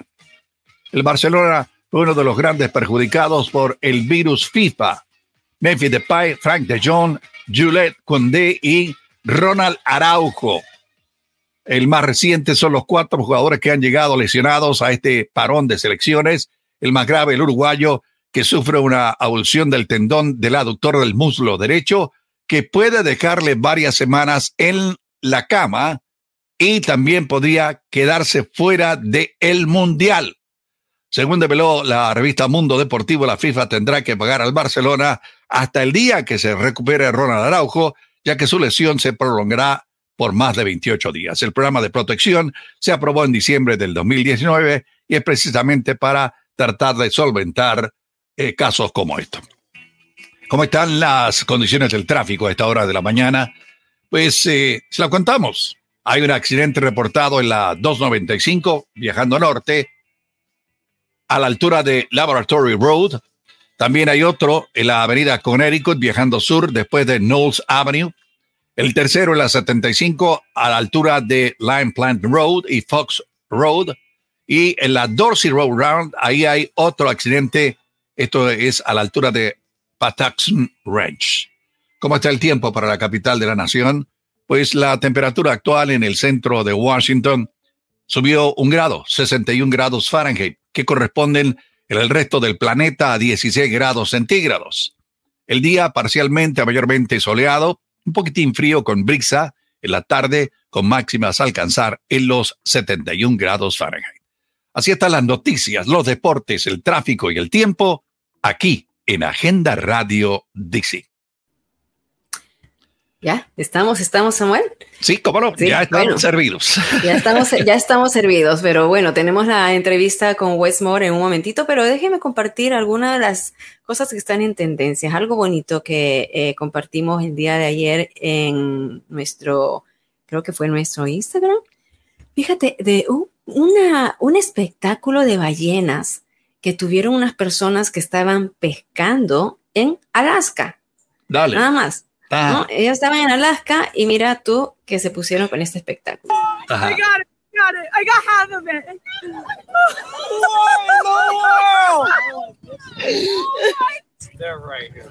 Oh my gosh. Si usted no ha visto, eh, no ha visto eh, cruzarse una ballena eh, frente a usted o cuando está pescando, oh lo que sea. Mira eso. Sí, ese, es, un acto que hacen alrededor de un líder de, ballenas. Qué belleza, Samuel. Ahí están las ballenas al sí, como lo ves, varias. Oh my God. Increíble. Eh, no sé si ustedes vieron eh, un, programa que hizo la cadena CNN eh, con relación al cono sur de América, a Argentina y Chile, con relación a lo que hay en el medio ambiente. Si usted no lo vio, se perdió un, un, un programón, un programón. Así que, bueno, así es el mundo del vallenato, no el de Colombia con ritmo, sino de las ballenas en, en, el, en el mar. Ahora sí, Mili, ¿está listo la entrevista? Y si arrancamos. Arranquemos, pero lee tú alguno de los dos comentarios que tenemos ahí, Samuel. Ah, por supuesto, Ninette Villazón dice, por supuesto que sí, es extremadamente importante que todos cuiden su salud dental desde el momento en nacer hasta el momento en que, eh, bueno, dejan de, bueno, se, van al otro lado. La salud dental también afecta al corazón, digestión y la, eh, en términos generales a la salud. Y lo vuelvo a repetir, eh, yo hice este tipo de comentarios durante el programa cuando estaba en Radio América con el doctor Héctor Serrano y hacíamos una cantidad de, comentarios y el doctor nos ilustró de una manera excepcional mm. y me, alegro mucho de haber estado con él por algún tiempo. Así que, si el cuidado dental es importantísimo, dice Ceci William, recuerdo, la salud entra por la boca. Mm. Ah. Así que ya lo saben. Eh, eso es con lo que, eh, lo que vos estabas diciendo hace algún instante. Sí, que el, cuidado dental estaba relacionado con la demencia, según eh, habían reportado. Bueno, entonces ya está lo esperado. Wes Moore, el candidato demócrata para, la, para gobernador de Maryland, estuvo conversando con nosotros con agenda en exclusiva el domingo pasado y esto es parte de la entrevista. Samuel, tú vas a estar haciendo de rato en rato la traducción, pero la primera parte no creo. Nosotros, al candidato a gobernador por el estado de Maryland, Wes Moore, es demócrata, está muy interesado en su voto y es nuestro placer tenerlo en el programa en la mañana de hoy. Señor Moore, bienvenido al programa. Gracias, gracias, gracias por todos. Hola. Estamos bien contentos de tenerlo. Hace ratito queríamos hablar con usted. También se encuentra con nosotros nuestra delegada Jocelyn eh, Peña Malnick, una, obviamente una amiga de la, de la comunidad. Jocelyn, bienvenida al programa. Gracias, buenos días Alejandro, ¿cómo estás? Muy bien, bueno, gracias por ayudarnos a conseguir esta entrevista. Es un honor estar contigo y Westmore es una persona que yo quiero mucho y le tengo mucho respeto y sé que va a ser fenomenal para nuestra comunidad. Hablemos con Wes Moore sobre por qué quiere ser gobernador. Uh, Mr. Moore, why do you want to be governor? Uh, uh, well, uh, uh primero, uh, gracias por todos. Y, y, y delegado Peña Melqui, gracias. gracias por todos. Y estoy emocionado de estar contigo. you know, hijo de un inmigrante graduado de una universidad de dos años, el jefe de un pequeño negocio y veterano del ejército de los Estados Unidos. Uh, and, and, and I want to be governor because I believe in the future of this state. Quisiera, quiero ser gobernador porque creo en el futuro del estado. Uh, you know, I'm a, I'm a, I'm both the, uh, the son of an immigrant. And eh, yo soy eh, un hijo de una persona inmigrante. Also a very proud third generation Marylander. Y también soy, eh, estoy muy orgulloso de pertenecer a una tercera generación de gente de Maryland. And while I love this this state, uh, and I'm deeply patriotic towards it. Yo amo a este estado y estoy profundamente eh, pues, eh, con la bandera patriota. I de este also know that the inequities that También conozco la inequidad exist within the state, uh, a través del estado. Uh, are not okay. You know, the, y no, no estoy eh, contento ni satisfecho con ello. We can have some of the best educational institutions tenemos aquí las mejores instituciones de educación. And we also still have students who do not, who can't drink from water fountains. Y, pero hay estudiantes que no pueden ingresar a este tipo de institutos. Uh, who don't have basic access to broadband and Wi-Fi. La gente que no tiene acceso, por ejemplo, a el internet. That we can have some of the best medical institutions in Tenemos las mejores instituciones de medicina the world. And en el mundo. At the same time, we have people who do not have basic care. Y, mientras tanto, hay gente que no tiene cuidado básico de uh, salud. That disparity is not okay. Esa disparidad no está bien. And, and in order for our state to grow, in order y en orden de que hacer crecer a nuestro for estado, our state to win, uh, we need to make sure that everybody has a chance to win. eh, queremos que eh, toda la gente tenga la posibilidad de, de avanzar, de ganar. And that's why we have a, a leave no one behind agenda. Y es una de las razones por las cuales tenemos eh, nuestra delantera en esta agenda. uh, that we want to push uh, throughout the administration. Y vamos a presionar eh, todo esto a través de nuestra administración. And how does that how does that create opportunity for people to leave no behind agenda? What is, Eh, ¿Cómo vamos a crear oportunidad para la gente y no dejarlas tiradas en what el does it camino? mean? Uh, What are the what tactics will you be using to implement it? Yes, it's, it's actually something I learned uh, in in the military, Es algo que aprendí cuando eh, serví en, el, en las fuerzas militares. where uh, you know my my I, I first joined the army when I was 17 years old. Eh, me uní al ejército cuando tenía 17 años. Uh, in fact, uh, my mother, who was a who was actually an immigrant from uh, from Jamaica, uh, Mi mamá, que es una inmigrante procedente de Jamaica, uh, my grandmother is actually from Cuba. y mi abuela era eh, de, de Cuba. Uh, my mom, who was born in Jamaica, came to the United States Mi mamá nació en Jamaica, vino aquí a los Estados uh, when Unidos she was uh, when she was young, and and I had a lot of difficulties eh, cuando era jovencita y ahí aprendí las dificultades que pasaron when I was growing up. Uh, cuando estaba creciendo. I, I watched my father die in front of me Eh, yo vi a mi papá fallecer frente a mí when I was only three years old because cuando yo solo tenía tres años he didn't get the health care that he needed. y, y falta de cuidado médico que necesitaba. And my mother, who was an immigrant to this country, she she struggled. Y mi mamá, que era un inmigrante en este país, pasó un tiempo difícil. And I first joined the army when I was 17 years old. Eh, vol- Volví a remarcar que se unió al ejército cuando tenía 17 And años. we were taught something when I first joined, and it was a mantra, and it was just simply leave no one behind. Y aprendí ayer allí en la institución de que nunca hay que dejar a, a la gente atrás. And I internalized that, Eso quedó grabado en mí and it became my life's mission. y se convirtió en mi misión de la vida. And so when I think about a leave no one behind agenda for the state of Y cuando estamos hablando de no dejar nadie atrás en esta agenda, it really is focusing on how do we create pathways for work, ¿cómo podemos crear eh, algún paso para mejorar nuestra posición laboral, wages, and wealth nuestros ingresos y también nuestra riqueza for all Maryland families. para todas las familias de Maryland? And when we talk about work, it means having a 21st century education system. Y cuando estamos hablando de trabajo, estamos hablando de un trabajo actualizado de, eh, en estos tiempos, That's training our students how not just to be employees, eh, de entrenar a nuestros estudiantes para que no solo se conviertan en empleados, sino que se conviertan en empleadores. It means making sure we can start early Lo que podemos a- asegurarnos es que todo esto comience a edad and temprana having things like free pre-K for every child in y tener cuidado médico para cualquier niño in the state of Maryland. en el estado de It Maryland. means fixing a broken child care system Y también solucionar los problemas que hay en el cuidado de niños so we can get young parents and particularly young mothers y eh, asegurarnos que los padres jóvenes, especialmente las mujeres jóvenes que son madres, back into the workforce. eh, regresen a la fuerza laboral. It means investing in apprenticeship programs and Eh, también debemos invertir en el aprendizaje de algunas eh, eh, maneras de ganarse la vida. trade programs. And for Entrenamiento. every student, the answer is not going to be going on to a four-year college. Para muchos estudiantes, la solución no va a ser ir cuatro años a una universidad. And that's okay. Eso And we should have pathways for their economic success as well.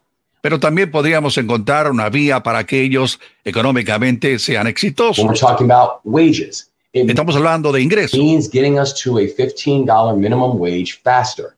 que esta gente obtenga un ingreso de 15 dólares la hora mucho más más rápido, Because we can't have so many people who are working, and in some cases, multiple jobs, and still living below a poverty line. No podemos dejar que la gente que a veces tiene más de un trabajo no les alcance para poder vivir.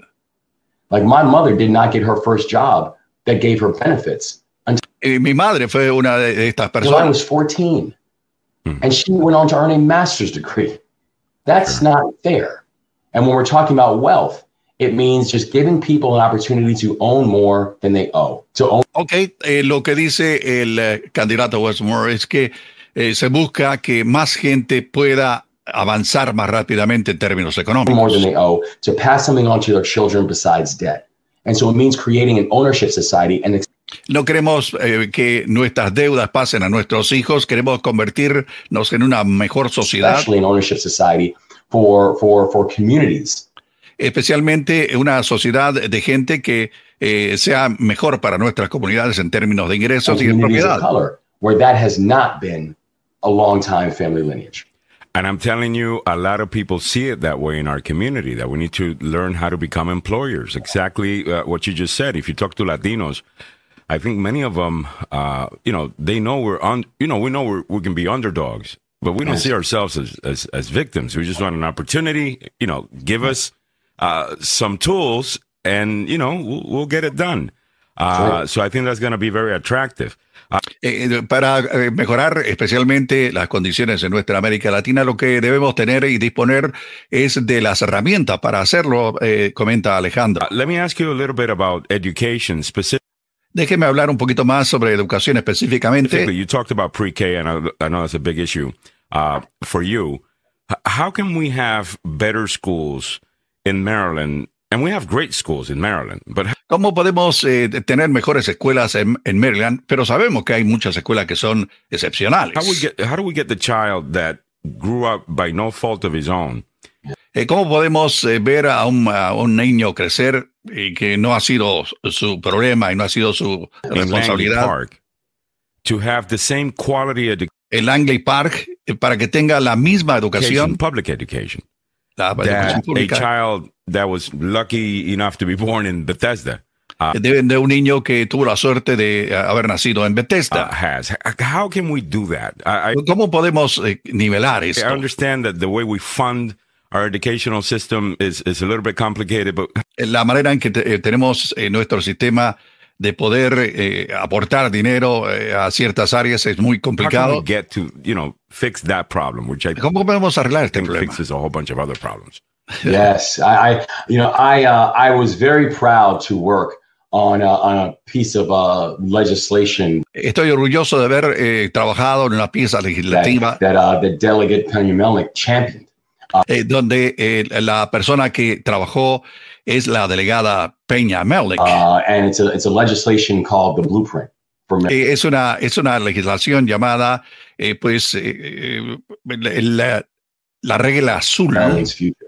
And the blueprint is really a groundbreaking piece of legislation. Es, es verdaderamente una gran pieza legislativa. That, uh, that, uh, that our legislature really got done, uh, despite having meeting a veto override in order for it to make it happen. Eh, fue difícil de, de, hacerlo para lograrlo. But, but it is really saying what are the pillars that are needed. In eh, pero es importante, una de las bases, de los pilares que necesitamos. order to create a 21st century education system queremos eh, eh, implementar un sistema educativo del siglo XXI. For all of our children. Para todos los niños. And that means things like having and creating a 21st century school building. Eh, para ello debemos construir establecimientos que estén acordes al siglo XXI. For our students. Right ah, now we have students who, uh, who when it's either 90 degrees during the summer or during Eh, y muchos de nuestros estudiantes a veces aguantan eh, temperaturas de 99 grados Fahrenheit. Fall or, or, or 15 degrees. They have to leave school early. Eh, y a veces eh, se congelan con 15 grados. Eh, y debemos hacer esto con anticipación. Because they do not have proper ventilation systems. Porque no tenemos un sistema de ventilación apropiado en estos momentos. Proper heating systems, proper air conditioning systems. Eh, no tenemos un sistema de aire acondicionado y calefacción apropiado. That's unsatisfactory. Eso no es, es satisfactorio. You know, we right now, that's in in Maryland, in one in in the wealthiest state, in the wealthiest country. Estamos hablando de el, el estado que, que, tiene mayores ingresos y en el condado o, o, en el estado que tiene mayores ingresos en todo el país. At the wealthiest time in the history of the world. Yeah. Right? That we have kids who cannot stay in the school building when it's too hot. Eh, y, debemos remarcar y reconocer que a veces hay niños que no pueden estar en los establecimientos, en las escuelas, debido a esto, a altas y bajas temperaturas. Uh, that we have children who can't drink from water fountains because of lead poisoning. A veces, eh, inclusive, tenemos que enfrentarnos a edificios que fueron construidos en el pasado y que tienen problemas de plomo. We do, and we still have not gotten, gotten lead piping out of the water fountains.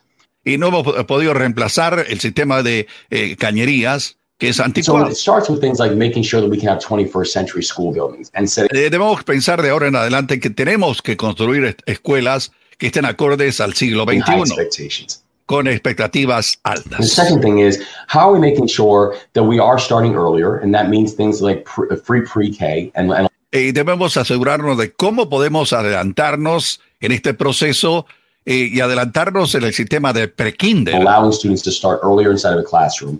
y que los niños comiencen a asistir mm, de manera más temprana a las salas de All of the data shows why that's important. Eh, los datos que tenemos eh, lo hacen de una importancia And it excepcional. also means things like making sure we are actively recruiting educators of color inside of Y también debemos asegurarnos de eh, contar con educadores que eh, sean de minorías en nuestras salas de clases. Because right now you still have a challenge where students, you know, can go an entire course, an entire educational career, and not have an educator who reflects them.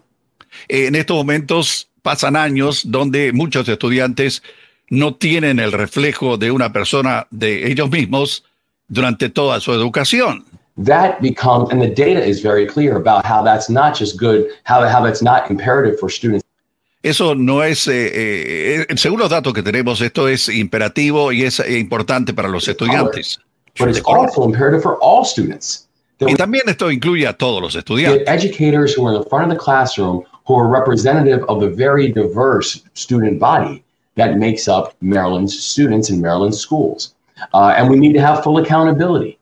Debemos eh, contar con eh, eh, buenos eh, educadores y para el efecto debemos tener una mejor eh, manera de reclutarlos. what's happening inside of our classrooms. That the answer is not just going to be let's just give more money. Y, y la solución no es eh, precisamente eh, meter la mano en el bolsillo y entregarle más dinero. Eh, lo que debemos buscar es cómo poder eh, hacerlos responsables de que de cada dólar que ha sido invertido y que el producto que haya sido creado y, y sea un producto del cual estemos orgullosos. Y estamos hablando de nuestros niños. Para que ellos sean exitosos. Let me also ask you about another very important topic. I think you spoke a little bit about your vision for the economy, create more owners, create more businesses, specifically minority owned uh, businesses, and create wealth uh, because that way we could pass it down to, to the next generation. I think that's, I think that's great.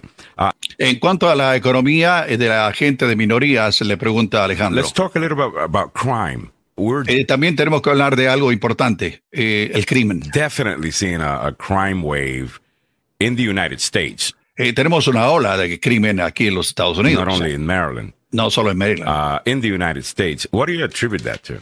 ¿A qué atribuye todo esto?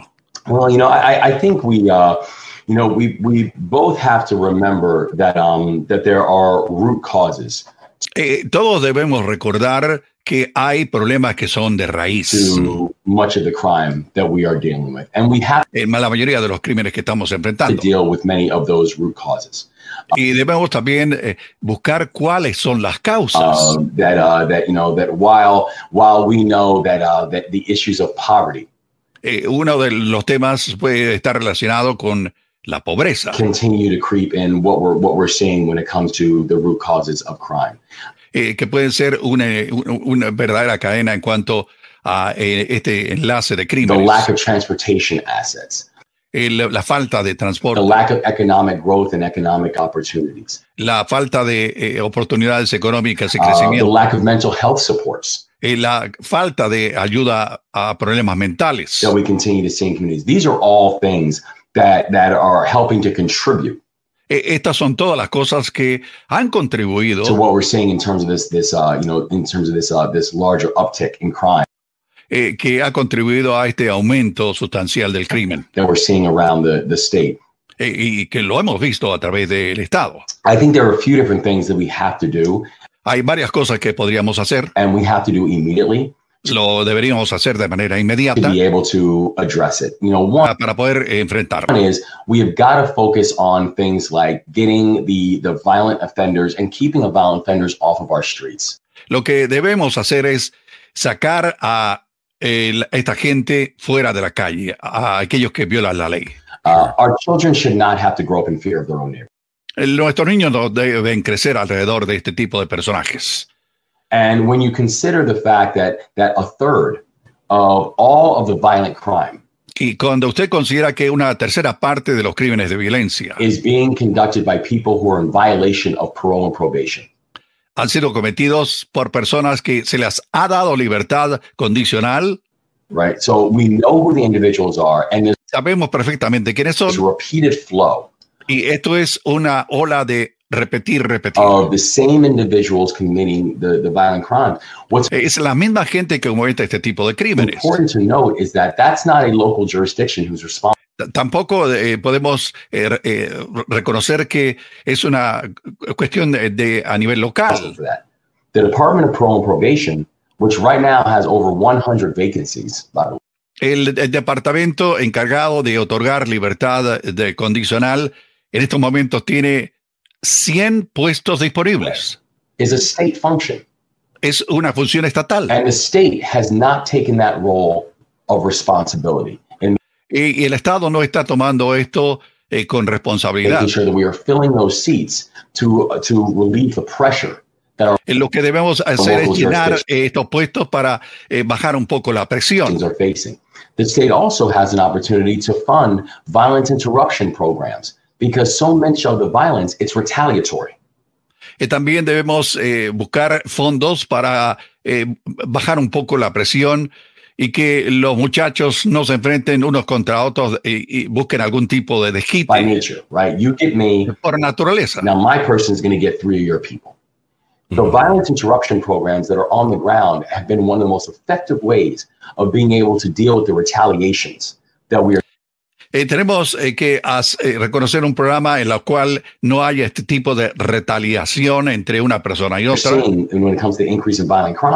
Y eso conlleva a un aumento sustancial del crimen. And they are underfunded and in some cases completely unfunded. Eh, eh, no tienen fondos suficientes e inclusive a veces no tienen un solo centavo. So these are people who are doing this work on their own. Eh, esta gente está haciendo su trabajo como buenas personas. Without so, state support. So y sin tener el apoyo del gobierno estatal. When we reduce everything to either, do you support funding the police or defunding the ¿Usted está de acuerdo en aumentar los fondos o disminuir los fondos de la policía? The police, we're kind of missing the point. Yes. There's plenty other funding that needs to be happening. Eh, se necesitan eh, más fondos para otro tipo de programas y ver lo que se está ocurriendo. That's basically what you're saying. Eso es lo que usted dice. That's exactly right. That's exactly right. I mean, you you look at, for example, uh, you know, if you take a look at at uh, at the closure rate, which is you know the when a homicide happens. Eso es importantísimo. Sí. Eh, usted tiene que eh, eh, observar lo que ocurre durante un acto de violencia. Chance that homicide will the person will be caught and tried, convicted. Donde la persona va a ser llevada a juicio y declarada convicta. Uh, right now in Baltimore City. En estos momentos en la ciudad de Baltimore. The closure rate is 41%. Eh, el promedio es de 41%. Right? So that means when if I commit a homicide, I've got a better chance of getting away with it. Y, y, si cometo un acto de violencia como un homicidio, es muy probable que no me caiga la justicia encima. Yeah. And you can take state resources, put them on loan to local jurisdictions. Lo que se busca es eh, poner fondos disponibles a eh, jurisdicciones locales. To immediately be able to decrease the workload para que eh, haya un decrecimiento eh, en esto. Increase the, uh, the, the closure rate and make communities more safe. And so, y, y aumente mucho más este tipo de ayuda para que los vecindarios y los lugares sean más seguros. We need to deal with the immediate causes and eh, debemos enfrentar las causas inmediatas. Y las implicaciones que se dan eh, con este tipo de actos de violencia. Because for so many in our communities, and for me, This is personal. Y, no es solo por la comunidad, sino para, por mí, que esto es algo personal. Y al mismo tiempo debemos enfrentarnos con la raíz del problema. y especialmente a la gente que ha estado encarcelada y que eh, es expuesta en libertad para que eh, eh, regrese a la sociedad. Debemos darle a esta gente mayor educación y entrenamiento laboral para esta gente para que se consiga un trabajo. Pero en, en cuestiones estatales deberíamos hacer ambas cosas, o sea, educar y buscar algún tipo de salida para que esta gente comience a trabajar. Esto debe ser eh, de manera simultánea. Crime. Yes. Correct. Uh, I mean, we need accountability.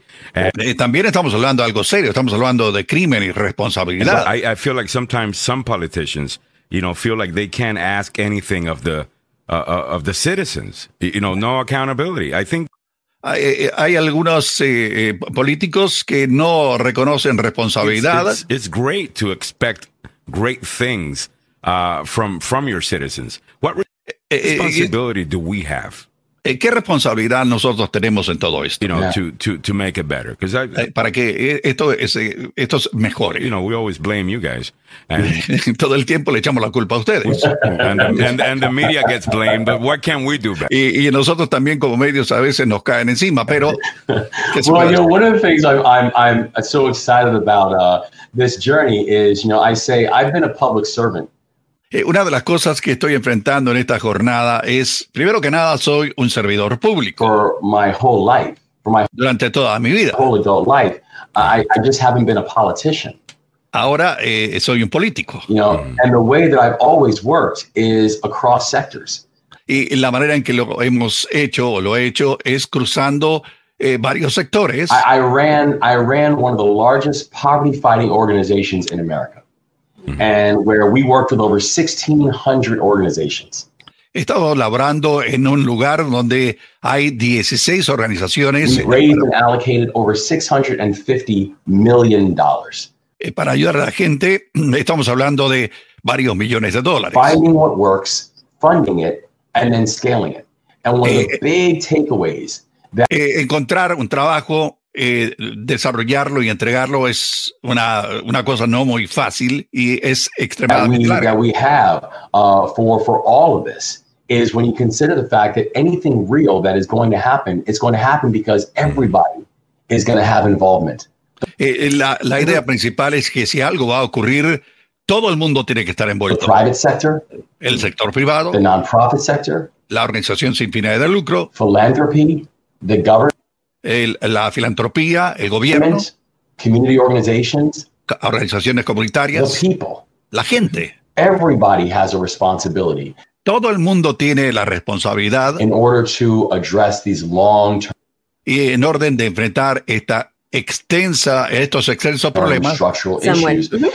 vamos, a, vamos a hacer una, una pequeña interrupción por, me imagino, sí, son bastantes eh, minutos lo que hemos estado ahí hablando y la verdad que hemos conversado muchísimo con, con, con el candidato y tengan paciencia, ustedes están diciendo, eh, no está hablando de esto, no está hablando de lo otro. Cuando yo dije, hay un tema muy importante, nosotros lo destacamos en algún momento, era cuando estaba hablando precisamente de defund the police. Ya. Eh, la pregunta, Alejandro, a ver, vamos a encontrarla, era que Alejandro estaba diciéndole, es que no se trata de eh, simplemente defund the police, ¿no? O sea, no, es simplemente eh, eh, esto, sino que los fondos que tienen que ir apropiados a Una mejor distribución. Aquí, aquí, déjame ver si, si podemos encontrar ese momento específico. state also has an opportunity to fund state support.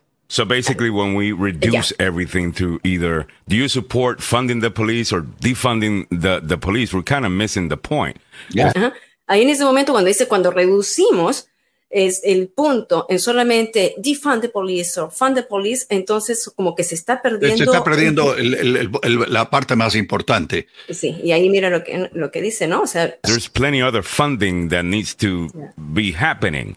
Eh, hay otro fondo que se necesita. That's exactly right. That's exactly right. I mean, you you look at, for example, uh, you know, if you take a look at at uh, at the closure rate, which is you know the when a homicide happens, the chance that that homicide will the person will be caught and tried, convicted, etc. Uh, right now in Baltimore City, the closure rate is forty one percent. Hmm. Right. So that means when if I commit a homicide, I've got a better chance of getting away with it. Ya, es lo que decía el, eh, el, eh, el candidato Westmore, sí. que si uno comete una violación hay un 41% de probabilidades que me salga con la mía y que no enfrente la justicia. Claro, y ahí enfatiza, ¿no? Ahí enfatiza. Yeah. No, and you can take state resources, put them on loan to local jurisdictions to immediately be able to decrease the workload, increase the, uh, the, the closure rate, and make communities more safe. And so we need to deal with the immediate causes and the immediate implications that we're seeing for violent crimes because for so many in our communities, and for me, this is personal. And at the same time, we've got to deal with the root causes, make sure we're giving people who are returning back home from incarceration yeah. a better. Okay, eh, aquí es, dice que él lo ha sufrido en carne propia Eh, y no sé cuál será su, su ¿qué te digo? Sí, y, eso porque después vamos a dar el contexto en cuánto está la, por qué está la pregunta, porque está hablando, estamos hablando de, de los fiscales que son walks, ¿no? De los fiscales que te dejan, eh, eh, que quieren no quieren procesar a, a, los, a los jóvenes o a la gente que están arrestando. Y ahí viene la pregunta de Alejandro. pathway to re-enter into society, making sure we're providing more educational and job training mechanisms for people to find employment and stay in quality employment. But as a state, we've got to do both. We can't choose. Both things have to happen simultaneously. And, and we have to prosecute crime. Yes.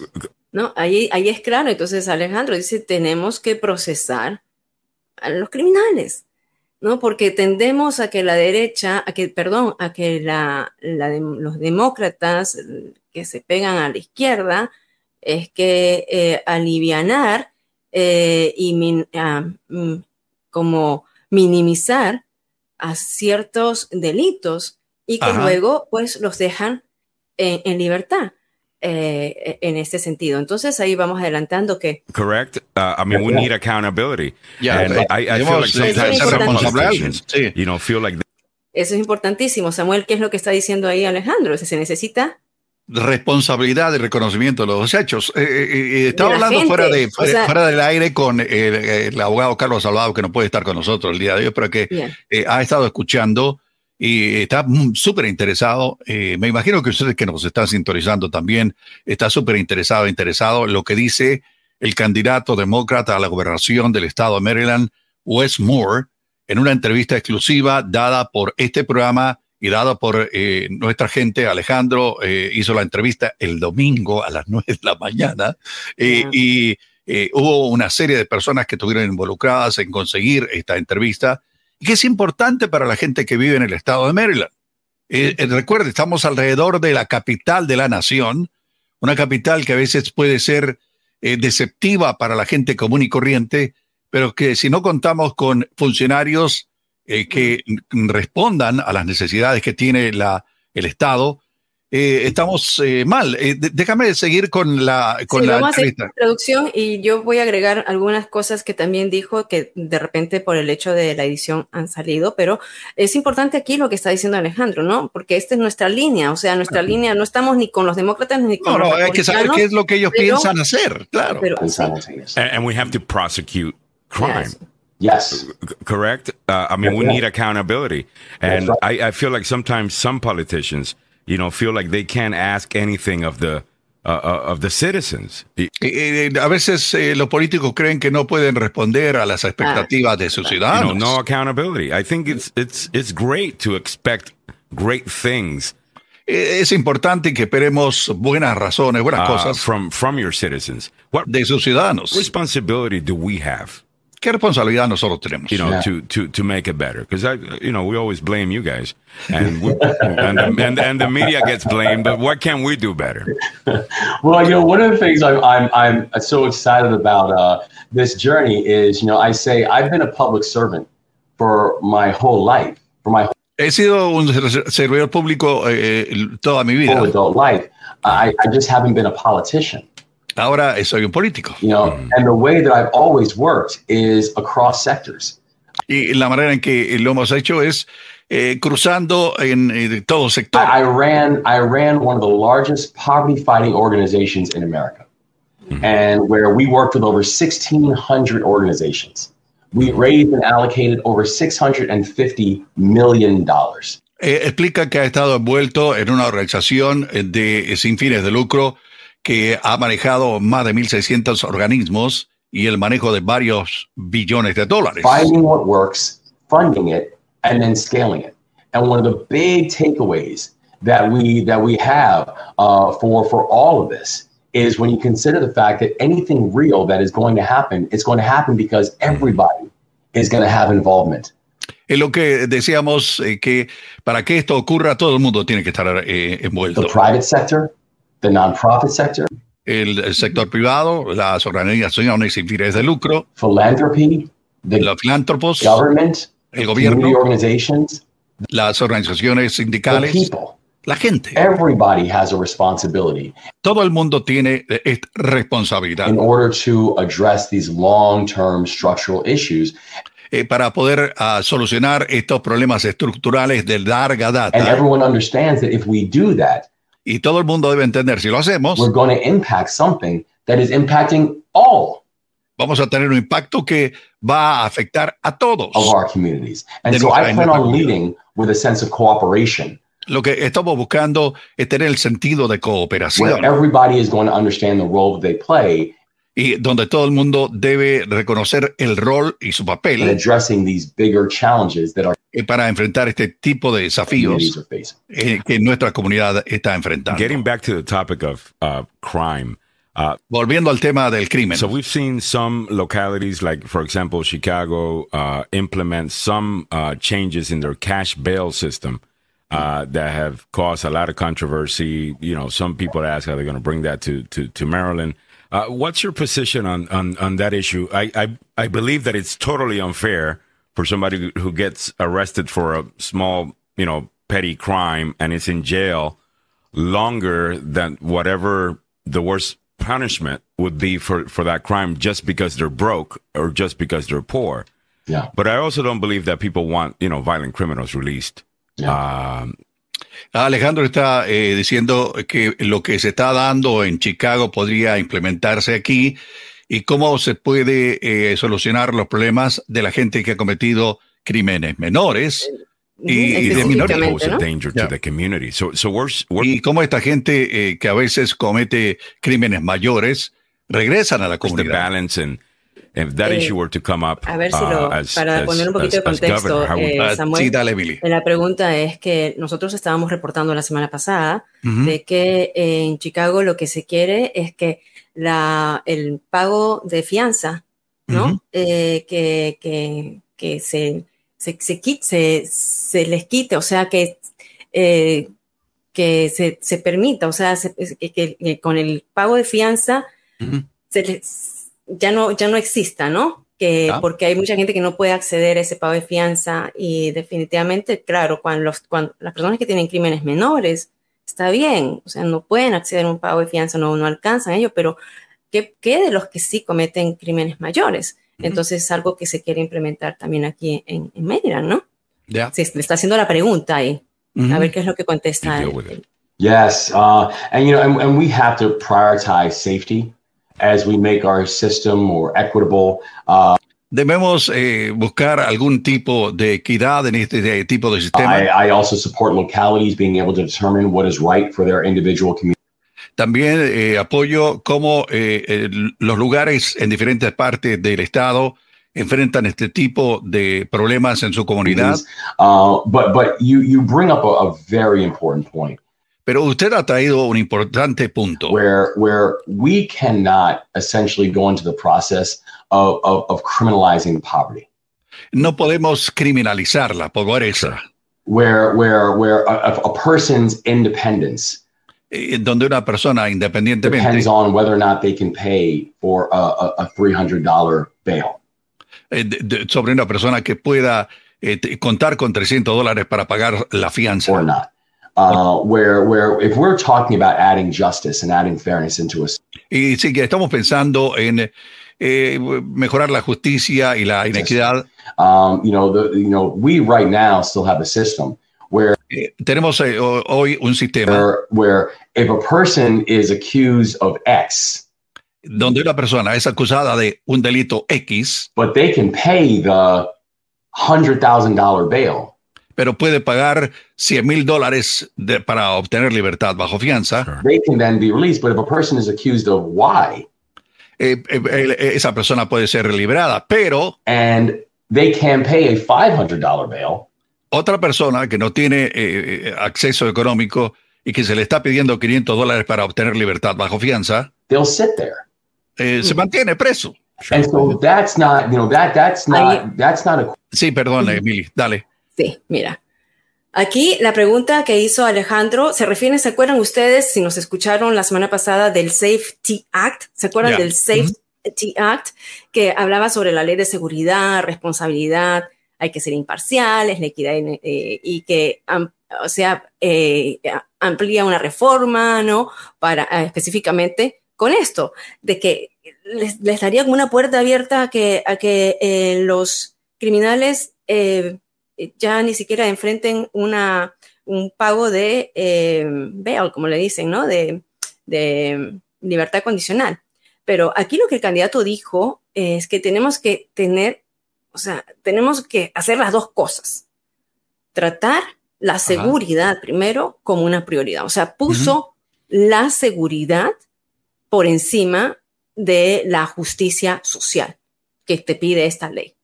Eh, entonces, eso es importante, escuchar de parte de él como demócrata, ¿no? Que, lo está enfatizando de esta manera. Ok, primero, pues, qué justicia, o sea, lo que están tratando de hacer con este Act, Safety Act, lo que quieren pasar en Illinois. Eh, queremos recordar. primero es la seguridad de la gente, o sea, tienes que poner a la gente que está cometiendo crímenes en la cárcel, ¿no? Y no dejarlo salir.